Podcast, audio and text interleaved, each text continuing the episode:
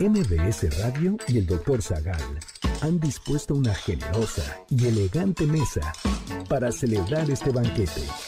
Pasen y sean bienvenidos a degustar los manjares de este menú, especialmente seleccionado para los paladares más exigentes. Esperamos que esta experiencia cultural les deje buen sabor de boca aquí en MBS 102.5.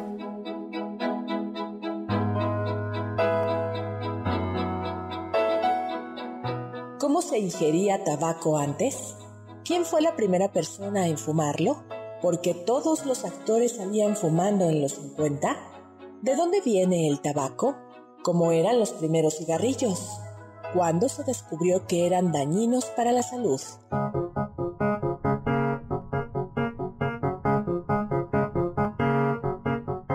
Hoy hablaremos de fumadores icónicos, historia del tabaco, cowboys, pipas y cigarrillos, el cine negro, nativos fumadores, tragedias del tabaquismo. Y más sobre historia y curiosidades del tabaco.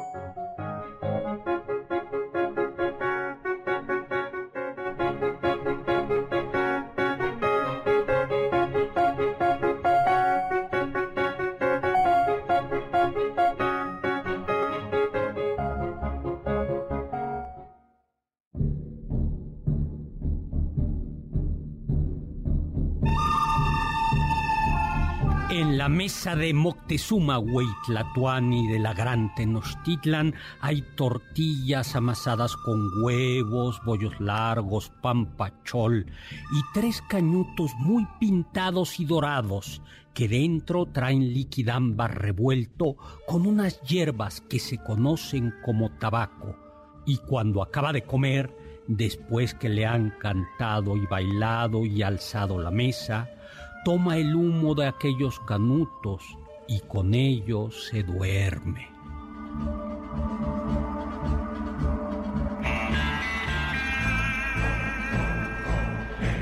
Hola, hola amigos y amigas, ¿qué tal? ¿Cómo están? Yo soy Héctor Zagal y estoy encantado de estar con ustedes como todos los sábados a las 5 de la tarde en este banquete del doctor Zagal. Y hoy va a ser solo el banquete de el doctor Zagal y Oscar Sakaguchi, porque resulta que nuestra queridísima Carla Aguilar tuvo un pequeño percance eh, de tránsito, nada grave, pero pues no va a poder llegar.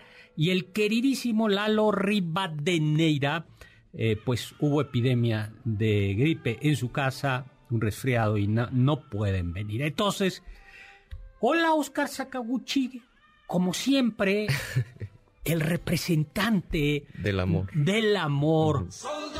No, no, no. Y hoy, hoy cumplo cinco meses con mi novia. Hoy cumple cinco Hoy cumplo cinco meses con mi novia, entonces ya son cinco meses cada día demostrándole más a usted que, que el, amor, sí existe. y si se puede. Y, yo creo que ya hay que conseguirle una novia. Entonces, para las interesadas, márquenos al 51 eh, y ya díganos por qué serían un buen partido para el doctor Zagal. No, el doctor Zagal no cree en el hay que conseguir. Como ven, hoy el soldado del amor viene verdaderamente destrampado, ¿no? Destrampado y entonces cinco meses. Ya cinco meses. cinco pues meses. Muy bien, muy bien. Desde el 28 de agosto. Ay, gracias, gracias a la producción, los adoro. Pero más a mi novia. Este... Qué menso eres. Bueno, pues un super abrazo. Estamos en vivo, 5166105. Le mandamos y también en Twitter. Mi Twitter, arroba hzagal, zagal con z. A todos los que nos están viendo en Facebook, véanos, salúdenos, les saludamos nosotros y le mandamos un super abrazo a Alex Caffi. Oye, yo con Alex Caffi eh, te, tengo un poquito de sentimiento, Alex. ¿Por qué? Porque siempre me regalaba una rosquita de Reyes maravillosa y no me llegó este año. Este año, ¿por eso no comimos nada? No, aquí en el banquete te echamos de menos, Alex Caffi.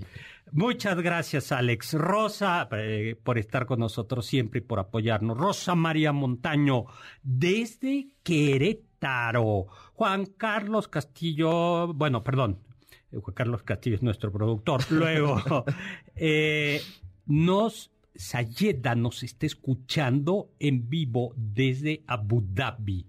Pero no siempre nos puede escuchar en vivo porque es muy noche y entonces por eso le dijimos, por eso a veces nos escucha en podcast o pues que nos vea aquí en Facebook. Luego, eh, pues muy bien. Eh, eh, ¿Quién más? Marco Antonio Oficial, que ya parte de este programa, nos pregunta, ¿qué políticos gobernantes mexicanos también son famosos por fumar? Tan, A ver, ¿quién fumaba? Ahora mismo, eh, creo que Victoriano Huerta. ah, bueno, ese de todo. De todo le, entraba a todo. A todo. Victoriano Huerta le entraba a, a todo, ¿no? Luego fumaba poquito, pero sí fumaba Maximiliano de Habsburgo. También. Juárez también, ¿no? Juárez, que yo sepa, no fumaba, por ejemplo. Y Porfirio Díaz me parece que tampoco fumaba, ¿no? Y eh, pues ahora ningún, ah, digo, fumarán en privado, pero los políticos ya no fuman porque está mal visto fumar. E hicimos este programa con ocasión de la ley antitabaco, no vamos a hablar de ella, pero vamos a hablar de la historia del tabaco y lo que, a ver, lo que comencé a leer de dónde salió. Ay, ¿qué comenzó a leer, doctor? Cuando... No, es cierto, sí, sí, sí. O sea, eh, ¿no, escuchaste el inicio de este programa? No, andaba Estabas whatsappeando con tu novia. Estábamos festejando cinco meses. No, sí, sí, escuché.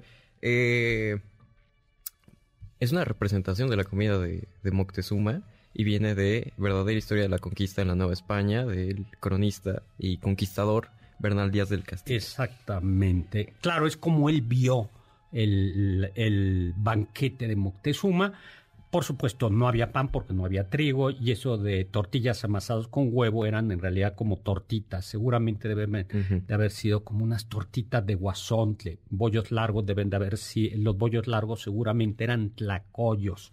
Pero pues eh, lo importante es que aparece ya echándose su cigarrito Moctezuma, o sea, imagínate, comía, luego bailaban, lo entretenían, se echaba su cigarrito y se dormía.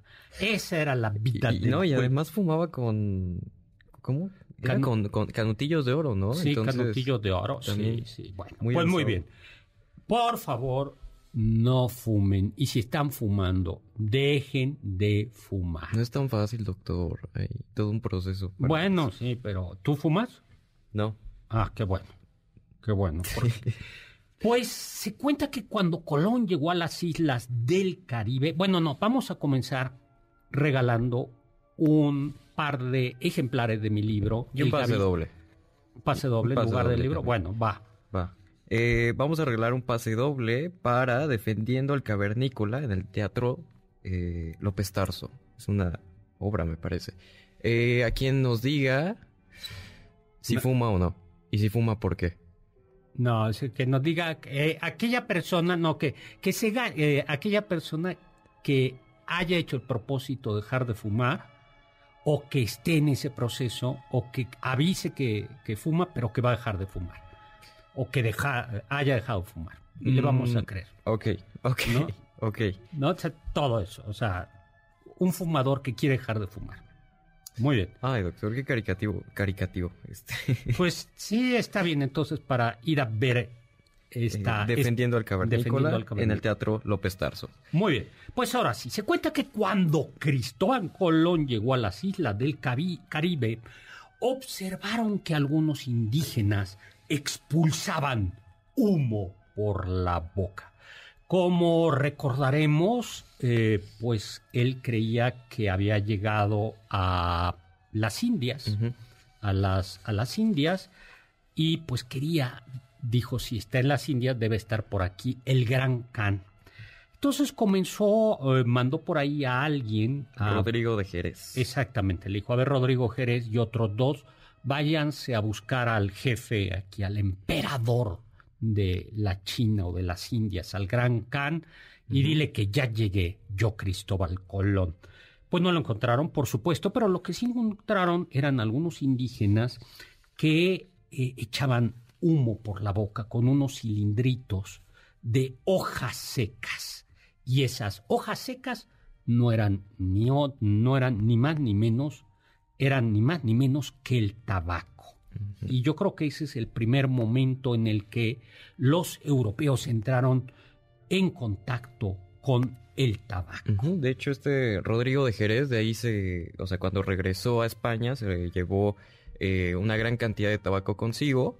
Y pasó algo muy curioso ya cuando llegó a Europa porque eh, la gente lo veía que también sacaba humo por la boca y decían... ¡El diablo! Ajá, el diablo. ¿Qué, Claro, onda con este tipo? Entonces le avisaron a la Inquisición y lo terminaron encarcelando justo por eso, porque decían que el diablo era el único que te podía hacer sacar humo por Ah, la boca. Pues ahí está, ese es un buen método para dejar de fumar. Eso debieron de agregar en la ley general. Que, que te metan a la que te metan a la cárcel y ya no puedas fumar. Por andar invocando al diablo. Ese es. Luego, luego, Armando Cázares nos manda saludos. Eh, dice, fíjate, el Ar- Ar- Armando Cázares. El, el doctor Zagal no necesita una novia, solo el doctor Zagal gobierna al Ay, doctor Zagal. ay, Así ay. es. Pero una novia no te No, gobierna. Gustavo, ¿no? No. A ver, eh, por favor, mensaje para la novia de Oscar Sakaguchi, de parte de Oscar Sakaguchi, que las novias no gobiernan, sino que él se gobierna solo. Tú te mandas solo. Yo, yo no dije que yo me mandaba solo. Es una democracia. Ajá. La mayoría manda. Y como no hay mayoría, nadie manda. Nadie manda. O sea, Cada quien. cada quien hace lo que quiere. Pero siempre en pro del bien común. O sea, una relación abierta. No, no, no, no, no, no, no, no. O sea. Pues. Bueno. Viva la libertad y viva la fidelidad. Esas son las únicas reglas. Ay, qué bonito. El soldado del amor ha dicho. Gustavo Fernández dice, nos saluda desde las inmediaciones de donde estuvo la fábrica de cigarros El Buen Tono. Exactamente. Y ahora platicaremos de fábricas de cigarros. Pero antes de llegar a cómo, a- antes de hablar de cómo llegó el cigarro a Europa, vayamos al 2010, al Perú, donde se encontró un fósil de hojas de tabaco. Ay, espera, doctor, pero ahorita me estoy dando cuenta, estaba checando Facebook y Enrique Navarrete nos mandó una imagen del Santo Oficio eh, donde se estaba justo eh, avisando que se impondrá severo y ejemplar castigo a todo aquel cristiano que con maléficas artes inhale y expela humo por cualesquiera de sus eh, orificios naturales, utilizando, utilizando para ello la planta de tabaco eh, malayada en el Nuevo Mundo. Que así sea y se cumpla. Ya platicaremos porque es importante lo de cualquiera de los De orificios, los na- orificios. naturales. Les contaremos algo morbosillo. Pero regresemos. Sí. Pues en el Perú, hace unos años, 12 años, 13 años, se encontró un fósil de el fósil más antiguo de la planta de tabaco, que tenía tiene algo así como 2.5 millones de años antes de Cristo. ¿Cristo cree que haya fumado? No, ¿No? ¿Por qué no? porque todavía no se sí, es descubierto cierto. América. Pero pues Sí, milagro, un sí, milagro. Cri- Cristo no fumaba y. Cristo no fumaba choco, no, no tomaba chocolate porque no, no y aquí, ¿no? Ay, Dios. Pues la planta de tabaco Nicotina tabacum es originaria del altiplano Ay. andino, Sí. eh, aunque eh, cuando los europeos llegaron a América ya estaba extendida desde Argentina hasta el, Can- hasta el Canadá. ¿Cuándo se comenzó a fumar? En realidad no lo sabemos con precisión, pero hay hallazgos arqueológicos que sugieren que fue en el siglo IX después de Cristo. Y esto es, a ver, y esto es porque se han hallado Pipas, Pipas. de barro. de barro en dónde? En Sinaloa. En Sinaloa, en el rumbo de Sinaloa. Eran pipas de algunas de piedra y otras de barro que tenían forma de L, la típica, la típica, ¿no? Pero también en zonas de Michoacán y de Huaste y de la Huasteca ya se encontraron unas pipitas así como más nice, unas pipitas que tenían Dos como- soportes, ¿no? Como si fuera el caparazón de un caracol. Entonces esas ya eh, las podían como que dejar en la mesa sin que se les cayera o se les derramara el tabaco. Y ahora, las pipas más nice del mundo prehispánico Ah, sí. eran Eran las aztecas. exactamente las mexicas, ¿no? Que estaban acabadas, muy bien acabadas, pulidas, ¿no? Muy, muy, muy bonitas. También eh, de L, ¿no? También de, eh, de forma de L. Sí, de hecho tenían a sus propios artesanos que como que perfeccionaban la técnica. Entonces también lo que pasaba es que con esta forma de L eh, se hacía como una persona que tenía una de las piernas estiradas, como si estuviera sentado. Entonces en una pierna se, se ponía la boca y en la parte de la espalda de la figurita pues, salía el, humo. Estaba, estaban ah, curiosas. Estaba bonita esa, esa pipa. Y había otra manera de consumir el tabaco, que era picaban sus hojas y hacían pequeñas bolitas que mezclaban con cal y se las metían entre las encías y la mejilla para irlas chupando lentamente. ¿Y qué pasaba?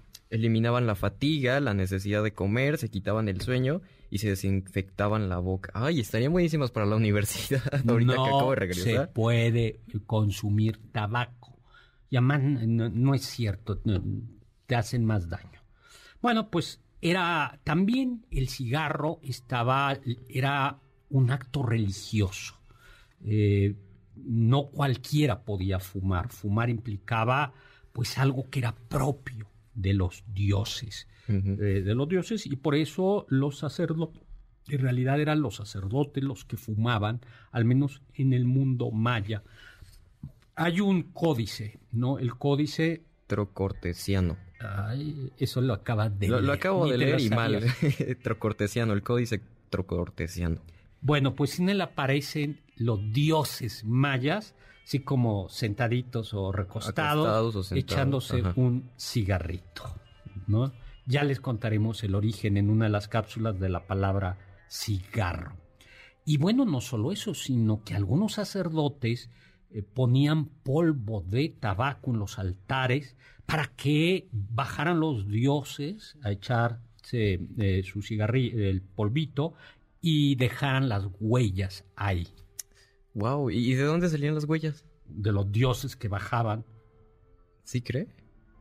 Pues sí. Bueno, quién sabe. ¿Tú no, crees en los dioses No, era lo que estaba pensando cuando, cuando estaba en la investigación. A, lo mejor alguien que no era sacerdote se metía y... Y fumaba Ajá, y era su dios. Pero además, eh, en las ceremonias adivinatorias... Ah, esas estaban buenas. A ver, platica esa. Eh, pues, en principio, lo que debían de hacer era, pues, prender una fogata y ahí quemaban hojas de, tabaco porque se supone que era un sacrificio para la diosa eh, Entonces, eh, el humo que se desprendía y las chispas que salían de esta fogata eh, eran interpretadas por los adivinos para que pues vieran más o menos cómo era el futuro. Pero después salió otra práctica que era mucho más divertida para ellos porque tenían que eh, aspirar todo el humo que saliera de la fogata hasta que perdieran el conocimiento y ya en su viajezote pues los adivinos iban soltando palabras sin sentido para que después fueran interpretadas como presagios. Pero tenías que fumar mucho, nos tenemos que ir para o aspirar mucho humo para desmayarte. Bueno, pues nos vamos a un corte y no, no vamos a fumar porque en esta cabina no fumamos. Regresamos.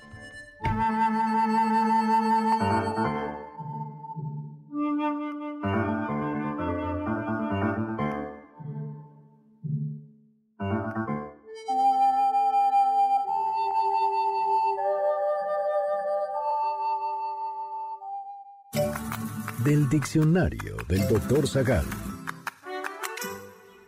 Fumemos un cigarrillo para poder conversar. La palabra cigarro viene del maya sillar y su significado es rollo de hojas de tabaco que se enciende por un extremo y se chupa o fuma por el opuesto. Fumemos un cigarrillo para poder conversar. La vida no pasa en vano, las horas duelen, se van. No te pierdas ninguno de nuestros menús y sigue el banquete del Dr. Zagal a través de las redes del 102.5 en Twitter, arroba mbs102-5. ¿Quieres felicitar al chef por tan exquisito banquete? Llámale al 55 51 66 1025 en MBS 102.5. Estás escuchando el banquete del Dr. Zagal. ¿Tienen algún comentario? Pueden contactar al chef principal, el Dr. Zagal, en Twitter, arroba hzagal.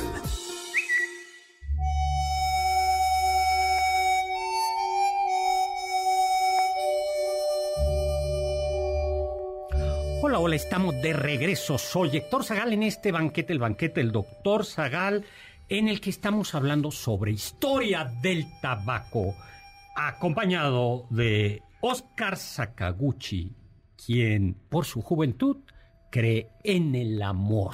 Extrañé mucho escuchar el... Y de Carla Aguilar. Bueno, Carla Sí. Aguilar, también está Carla Aguilar, lo que pasa es que hoy tuvo un, Sí. eh, ¿cómo se dice? Un imponderable, un asunto que le impidió llegar. Y lo mismo Lalo Rivadeneira. Ujú.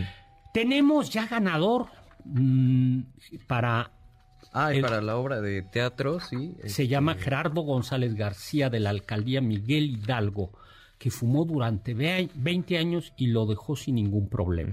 Ya se ganó su pase doble para Defendiendo el Cavernícola en el Teatro López Tarso. Muchísimas gracias. Y ahora va otro regalo, dos pas eh, no, son dos paquetitos, dos Ah, convitos de libros, compuesto de una novela El Inquisidor, escrita por su servidor, y El Gabinete de Curiosidades del Doctor Zagal, de Pablo Alarcón y Héctor Zagal, ambos libros publicados por Planeta. Van a- vienen en paquete, un Inquisidor y un Gabinete. Son dos paquetitos para quien nos diga qué. Mm, ay, no sé. eh, Eh, ¿Qué f- un personaje de la historia que fumara? ok. Así de la historia. ¿Regalamos un pase doble también? Le regalamos un pasador. Sí, vamos a regalar un pase doble para Chumel Torres en el Pepsi Center. También para quien nos diga eh, algún personaje histórico que haya fumado. Pues muy bien. Rápidamente, ¿no? Tenemos un saludo a Mario Urbina, eh, que nos dice la Real, eh, habla de la, háblenos de la Real Fábrica de Puros y Cigarros de México, lugar icónico y dónde se estableció. ¿Sabe dónde se estableció? En la Ciudadela, ¿no? De la Ciudad de México. Exactamente, mira, si hiciste Sí. la tarea. Sí. Lo que hoy es la Ciudadela era la Real Fábrica de, era el Real es- de Tabaco de la ciudad. No era la única, había otras, pero en la Ciudad de México esa era la Real Fábrica de Puros y Cigarros de México. Y nuestro amigo Valporov me dice que dice antes del encuentro con los nativos americanos, los otros pueblos no fumaban, no. Lo que sí es que, bueno, en Persia sí fumaban y en la India sí fumaban, pero ¿No tabaco? no tabaco, sino marihuana Ah, ya. ¿Y el opio? y también fumaban hashish. Pero, eh, pero no fumaban tabaco en Europa. Entonces, pues sí, el tabaco es algo como el chicle también que llevó, eh, que se llevó del viejo, del nuevo mundo al viejo mundo. Y luego, ¿por qué se dice fumar como chacuaco? Esa no te la sabes y yo sí me la sé. No, porque ¿qué es Eh, un chacuaco? Un chacuaco es una de las...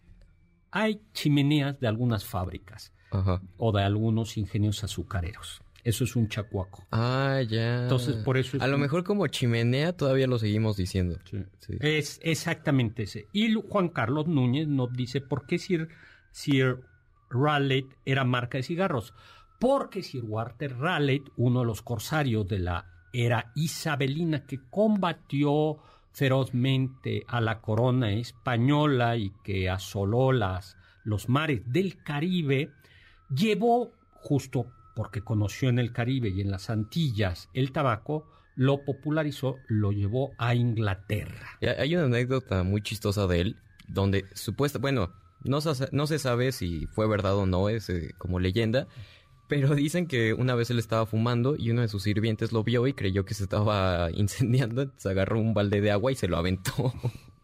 Chas. Quién sabe qué le pasó al pobre sirviente, pero... Bueno, no, este era un- eran otros tiempos. Latigas. Latigazos. No, yo creo que le debe de haber agradecido, le habrá dicho, no, estaba fumando.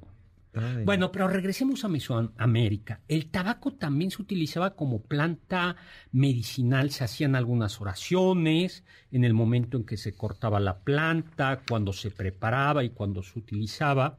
Y se sabe, está documentado, que se utilizaba para quitar el dolor. Se hacían como cataplasmas De hojita de tabaco en la parte afectadas. También se molían y se mezclaban con algún aceite eh, para después fumarla, por ejemplo, el liquidámbar, eh, por la boca o por la, mari- eh, por la nariz y también se utilizaba sobre el, su jugo para reblandecer cicatrices. Pero pues ya platicamos cómo llegó en 1592 Rodrigo de Jerez, llegó el tabaco a Europa, ¿no? Eh, y ya platicamos la historia. Pero poco a poco se fue extendiendo el tabaco. Para el siglo XVI ya vimos cómo Sir Walter Raleigh lo llevó a lugares, al- a, la, a Inglaterra.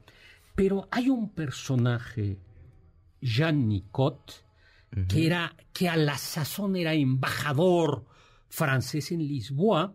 Ya los, eh, recuerden, los portugueses conocían también el tabaco porque tenían una pequeña colonia. ¿Cuál? Este. No me, no me vayas a fallar. Estaba donde está Brasil ahorita, ¿no?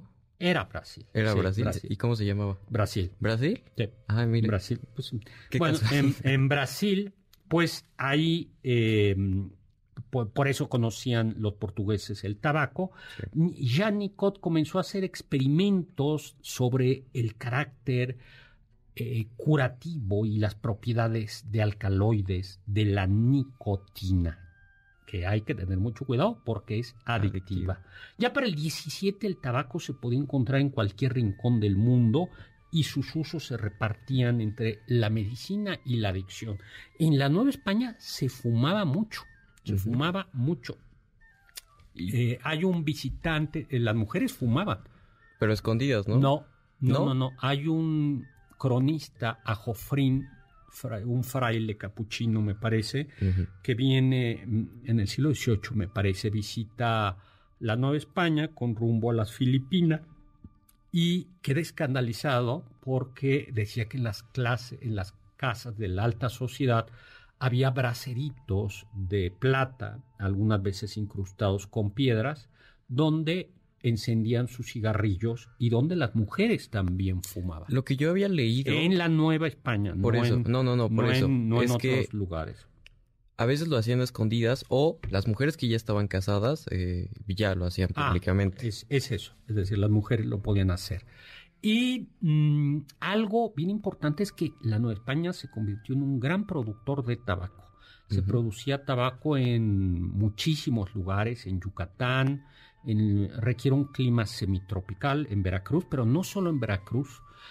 Ah, y era tal el negocio, lo que se hacía era, había dos maneras, se podía vender el tabaco en rama, es decir, el tabaco así, y luego tú liabas tu tabaco, es decir, tú hacías tu, tus cigarrillos, eso se llama liar el tabaco, y lo guardas en una pitillera o en una cajita, cajita ¿no? Que podía la gente elegante, como tú, Oscar, tendría una pitillera de plata. Claro. ¿no?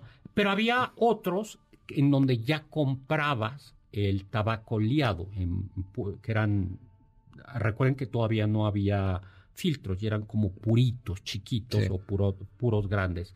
Pero en el siglo XVIII, con las reformas borbónicas, que lo que quisieron es exprimir más a las colonias, se dieron cuenta que este era un gran negocio. En aquel momento calculaban que el negocio del tabaco de la, en la Nueva España sería como de 12 millones de pesos, que era mucho dinero en aquella época, y lo que hicieron fue un estanco, es decir, el monopolio del tabaco. Sí, ¿no? En- o sea, hicieron una cédula real para eh, que toda la producción se detuviera y todo el tabaco existente se quedara en propiedad de salud, en propiedad Gracias. de eh, pues la corona española. Claro, fue, un- entonces, fue un monopolio. Ajá. Entonces, y todo el cultivo se restringió a la zona de Veracruz. Exactamente. ¿no? Exactamente. Fue un monopolio, justo se restringió para poderlo controlar. Producción, comercio, venta, todo era, todo era, era monopolio. Y les fue muy bien porque ya para 1769, me parece, construyeron el edificio que decía hace rato. Exactamente. Ahora, el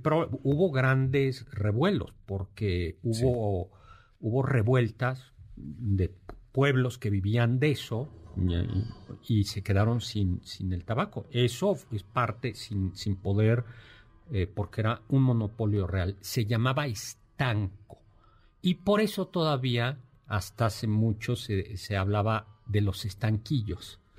¿no? El estanquillo era un lugar donde se vendían eh, tabacos. En España todavía se hablaban del, del estanquillo y en, y en, México también el estanquillo era un lugar donde se vendía algo que tenía un estanco. Eh, pero regresemos a Europa. El tabaco se va expandiendo y les vamos a contar en el siguiente corte cómo se convierte en un artículo que va a estar en los botiquines de emergencia.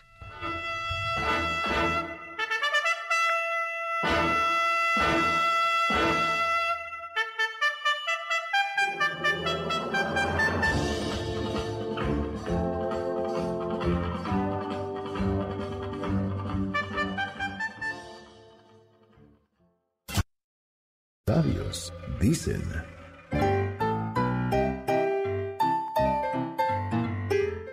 Dejar de fumar es la cosa más fácil del mundo. Lo sé porque lo he hecho miles de veces. Mark Twain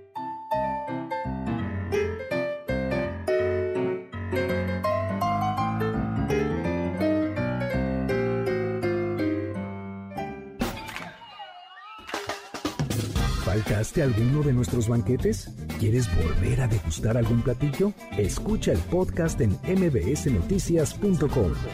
MBS 102.5. ¿Quieres contactar a los ayudantes del chef? Puedes escribirles en Twitter, arroba carlapaola-ab, Héctor Tapia, arroba Toy Tapia, Uriel Galicia, arroba U Cerrilla, Lalo Rivadeneira, arroba Geribadeneira. Mar es un placer genial, sensual. Fumando espero al hombre quien yo quiero, tras los cristales de alegres ventanales y mientras fumo... Pues escuchando a Sarita Montiel. ¿Tú, ¿Tú, sabías que existía Sarita Montiel? No. Bueno, tú no sabes ni siquiera quién existe. ¿Lady Gaga te suena? Sí, sí, sí. O sea, Bueno, también, doctor, eso ya no es tan vieja. Ya no está, o sea, Lady Gaga no es tan vieja, ¿no? Qué horror. A ver, ¿qué, qué es lo que ah, escuchas tú? Ahorita, ahorita me encanta Dua Lipa. Sí, es muy bueno. Es muy bueno. Y Mm. eh, Bad Bunny antes de que Mm. aventara un celular de un, de una fan, pero bueno. Ah, o sea, ya desde, desde que aventó el El celular. celular sí Bunny. fue como de... No, y Ya luego no. se puso bien payaso en su cuenta de Twitter. Me van a extrañar, puso. Y... Ah, ya. Ay, si tú bloqueas a la gente. No es cierto, Sí, usted. has de saber que Oscar Sakaguchi bloquea a la gente también, tiene No sus fans y los bloquea. Oye, Pero, doctor, espere, pero nos confundimos en el bloque anterior porque dijimos que Gerardo González García se había ganado un paquete de libros. Bueno, el paquete de libros que... Ah, no. Se había ganado el pase doble para Defendiendo al Cavernícola.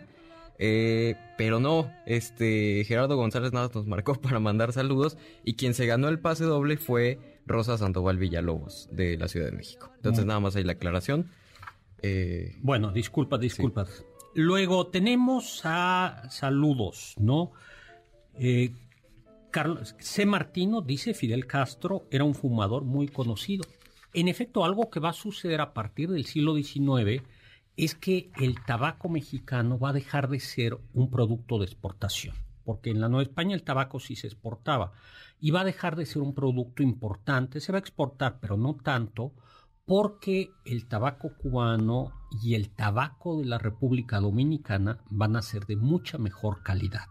En efecto, y tan de mejor calidad que va a ir desplazando al mexicano hasta el punto de que hay un puro que es el, el habano, justo es de La Habana, y ahí tenemos a Fidel Castro fumando, fumando puros. Luego tenemos un súper saludo a Raúl González que nos está escuchando desde el Museo de las Ciencias Naturales de Los Ángeles, California. y que donde se puede eh, ver mis libros. Se pueden comprar en plataformas, en Amazon, en Mercado Libre, en, en, esas plataformas. Están en versión electrónica, en audiolibro y en versión física. Ahí los puedes comprar. Y porque estás en Los Ángeles. Y por supuesto, y Yo me dice que porque solo sube videos comiendo. No, también subo videos donde no estoy Los comiendo. virales es donde sale comiendo. Hoy no, Sí, eh, pues, sí. subimos de otros asuntos, to- hablamos también de literatura, poquito, pero, pero me gusta mucho. Pero qué bien come, siempre nos anda to- antojando ahí. Tenemos más saluditos. Eh, Marta Morales, Winston Churchill fumaba, en efecto. Oye, Marta, bueno, aunque era por teléfono 5166105, órale, te ganaste el, el también un paquetito. Paquete. ya te estoy siguiendo, mándame un mensaje directo para que nos pongamos en contacto. Coco Chanel, eh, para que te den los libros. Even Jar nos dice que Coco Chanel era su perfumadora. Es cierto, ¿no? Eh, y luego... Ya, ya. Pues muy bien. Luego dice Even Yard, qué responsable lo vi en Instagram estudiando el tema el día de hoy. Personaje de la historia, fumador Churchill. No, no, sí, hoy, claro, hoy tenía que estar estudiando. Sí, nosotros estudiamos los temas. Pero vayamos al botiquín de auxilio siglo XVIII. Entonces aparece ahí el tabaco. Pero imagínense que una persona se ahoga en el agua, ¿no? Sí. Pues entonces existía la creencia de que había que secar y calentar el cuerpo. ¿Y qué papel jugaba el tabaco para calentar el cuerpo de una persona que se había ahogado? Pues el humo, el humo está caliente, el humo del tabaco está Sí, a ver, caliente. pero a ver, ¿no? pero dime cómo... Y se- además tenía un efecto en, en el ritmo cardíaco de las personas. Sí, sí, Entonces se pero- pensaba que, ¿Qué se pensaba? Dilo claramente. que si metíamos humo de tabaco por el recto de las personas, eh, iban a reanimar. Bajas la voz, así como... de- ¿Mande? Ay, que- Te da pena. No, era pues lo me, que da hacía- cosa. ¿qué Era tal? lo que no quiero hacía- andar soñando al rato que me ando ahogando. Qué menso eres. Era lo que hacían. Uti- había enemas de tabaco. Sí. O sea, ustedes imagínense, el, el pobre ahí todo muriéndose porque tragó agua y, le- y le meten... Lo peor es que diservía. eh, le meten un enema de tabaco. Ay, no. bueno, pues qué, qué, qué horror. Pues, para que vean cómo. Ya si sobrevivía, no Pues- se iba a poder sentar por dos semanas, pero sobrevivía. los hemorroides que les iban a dar. Luego, 1929. A ver, perdón, Chava Láser nos dice eh, que le manda saludos, que nos ve de nuevo, eh, nos está viendo con su mamá desde Facebook. El tabaco no tiene ningún beneficio. Yo no soy médico, pero yo creo que no. No, yo creo que, que no tiene ningún beneficio, ¿no? Yo tampoco soy médico. Le pregunto a mi novia, ella es médica. Ella, ella, ella es medicina. Está estudiando este, medicina. medicina. Sí. Yo, yo creo que no, porque no, no, en realidad no quita la ansiedad, No, te la regresa doble. te la, te Sí, la está regresa doble, ¿no? Algo que, ah, bueno, en el siglo XVIII también se va a poner de moda algo que es el rape. El rape. es como polvo, ¿no? El polvo de, se hace, eh, yo tengo ahí un videito donde se hace polvo de tabaco finamente y era muy elegante ponerlo en la palma, no en la, en el, este es el dorso de la mano o en, o en, en la mano, se aspiraba y, y estornudabas y con un pañuelo elegante, así. Y lo- eso lo hacían los hombres, había cajitas de rapé. Esa aristocracia sí está muy vulgar, doctor. Sí. Pues sí, pues sí. Pero Es como de vamos a, a parecer elitistas ahí, ¿no? Ya cualquier cosa sacan de la mano, literal. era, era en el siglo, era en el siglo XVIII. Nos vamos a un corte y re- sí nos vamos a un corte, ¿verdad? No, y regresamos. Acabamos de sí. regresar. ¿Ya? ¿Un corte? Ya. Escuché que... Cuando Quentin Tarantino produjo su primera película, se dio cuenta de que muchos de sus personajes fumaban durante todo el filme. Por ello, para Pulp Fiction, su segunda película, decidió crear Red Apple, una marca de cigarrillos que se volvería icónica, pues aparecería en las siguientes películas del director. Para los que se preguntan dónde conseguir una cajetilla, Red Apple es una marca ficticia, por lo que solo es posible verla en la pantalla grande.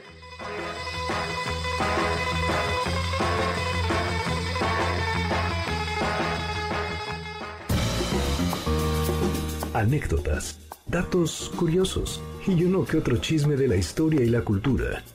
Sigue el banquete del Dr. Zagal a través de las redes del 102.5 en Instagram, arroba mbs 102.5.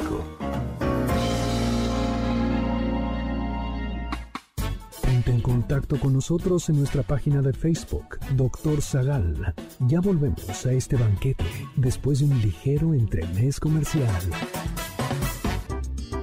¿Listos para el siguiente platillo? Quédate con nosotros. Aún hay mucho por picar y la promesa sabrosa, el postre. Hay quien dice que...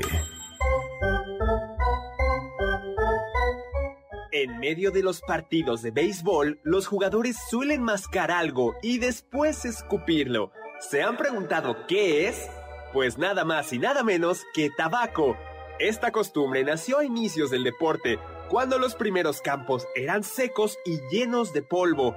Mascar tabaco les ayudaba a mantener sus bocas húmedas y al escupirlo ablandaban el cuero de sus guantes. Esta práctica, sin embargo, es mortal y ha costado la vida de muchas leyendas del béisbol.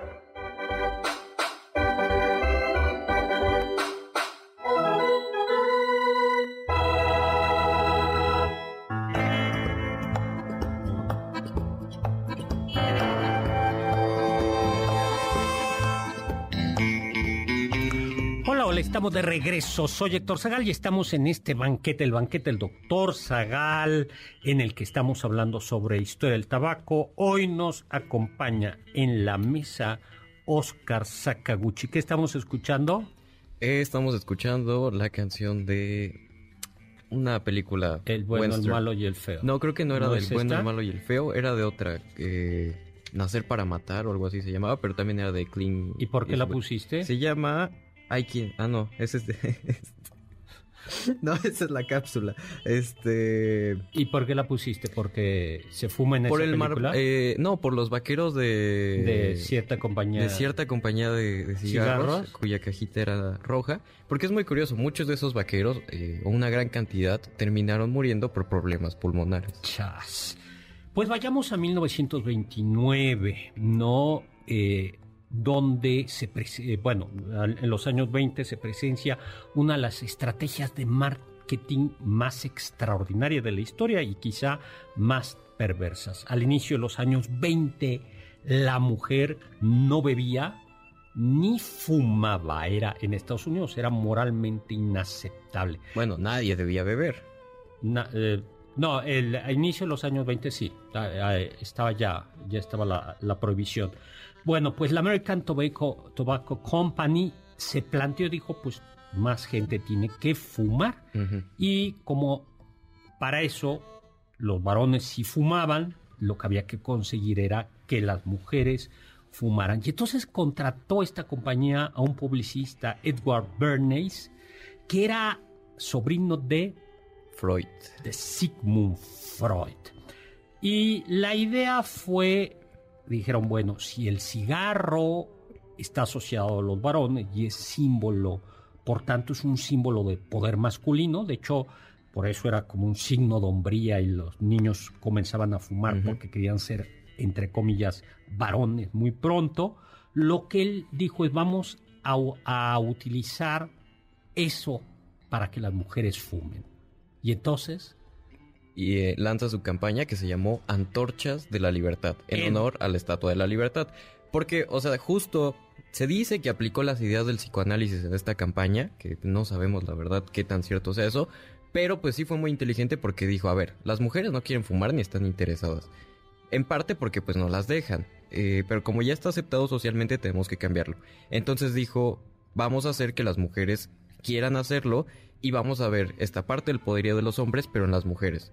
Entonces salieron ideas como hay que decirle a las mujeres, si tú quieres ser igual que un hombre, si tú quieres tener la libertad de hacerlo, debes fumar. O sea, empodérate y fuma. Y entonces las, las, imágenes de esta campaña mostraban amas de casa con cigarrillos o en situaciones públicas, incluso en, un, en Nueva York, en un desfile de Pascua. Eh, este publicista preparó todo para que un grupo de mujeres eh, se colara en lugares especiales fumando, ¿no? Y así el, cigarrillo se volvió símbolo de la libertad. Si quiere ser libre, debe ser fumar. Pero además fue muy inteligente porque pensó en todos. Dijo, a ver, quiero que la mujer se interese, pero también no quiero tener problemas con los hombres después que no nos dejen. Entonces lo que vamos a hacer es, al tiempo que la mujer se ve eh, fuerte, empoderada, vamos a hacer que también se vea atractiva y seductora. Entonces los hombres vieron la publicidad, dijeron, oye, se ve muy guapa esta muchacha fumando, ¿eh? Entonces quiero que mi esposa también fume. Y así logró pues que las marcas vendieran hasta debajo de las piedras. Pues es extraordinario que es extraordinario que nadie advirtiera durante casi 500 años que fumar tenía riesgos. Es hasta 1954 cuando un médico epidemiólogo británico, Richard Dold, publica un estudio donde demuestra que los fumadores tenían mayores probabilidades de sufrir cáncer de pulmón. Y ya de ahí, en vez de que la, gente dejara de fumar, empezó a haber otras opciones, ¿no? Digo que también es medio comprensible. Y de ahí nace el filtro y el cigarro light. Sí. En el light no tenía nada y el, y el cigarro y el filtro para supuestamente impedir que llegaran tantos tanto el humo. 1964 se publica el informe del cirujano general de Estados Unidos, donde se detalla la creciente evidencia científica del tabaco como dañino para la salud. Eh, y aunque, pues, eh, y es, esto es hasta es en los años 70 cuando se popularizan los cigarros light y los filtros. Los, de, los de filtro. Eh, los cigarros light con sin embargo, los cigarros light o con filtro en esta sociedad machista significaban falta de hombría. había unos delicados, ah, ah, bueno, ya lo dije, había una marca de cigarros en México sin filtro. Y, y, que justo era, los hombres fuman eso. Es hasta, en realidad es hasta principio, es hasta finales del siglo XX cuando comienza a haber restricciones para para la publicidad, para la venta y para yo cuando estaba yo chico podías ir a comprar cigarros, por supuesto. Sí, de hecho todavía mucha, o sea, muchos de mis amigos que pues, no están muy grandes eh, me dicen, es que pues, en la escuela el profesor fumaba y todos como si nada. Cuando yo estudiaba en España era impresionante en fumaba la gente en la biblioteca. O sea, tú entrabas, además en invierno, cerradas las ventanas, y fumaban ducados, esto, este tabaco negro. Entonces veías una niebla, o sea, eh, veías una niebla, o sea, salías oliendo. Y para que me inspire. No, no, corre.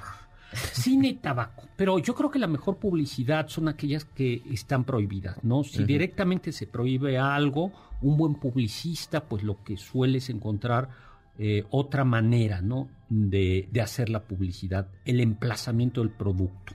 Emplazar el producto no es otra cosa que introducir ese producto en un proyecto mayor para que esté presente sin que la relevancia sea evidente. Y eso es lo que se hizo en el cine y se nos acabó ya el tiempo. Mm. Bueno, pues muchísimas gracias a Omar Ramón que nos estuvo escuchando, a Enrique Tinajero que ya deje de fumar, le dicen Neo Bamut. Y muchísimas gracias a Oscar Sakaguchi en cabina, muchas gracias a Carmen Cruz, Larios y Héctor Tapia en cápsulas, gracias Víctor Luna, controles, Juan Carlos Castillo y Oscar Sakaguchi en producción. Un saludo a Lalo Rivadainera y a Carlita Aguilar. Los dejo con el siguiente programa, Balones al Aire con Eduardo Chabot y todo su equipo. Pero los dejo sobre todo con aquello que dijo Immanuel Kant, sapere aude, atrévete a saber. Confiamos que este banquete ha sido un deleite gourmet y cultural. Gracias por escucharnos y nos esperamos el próximo sábado con una deliciosa receta que seguro será de su agrado. MBS 52.5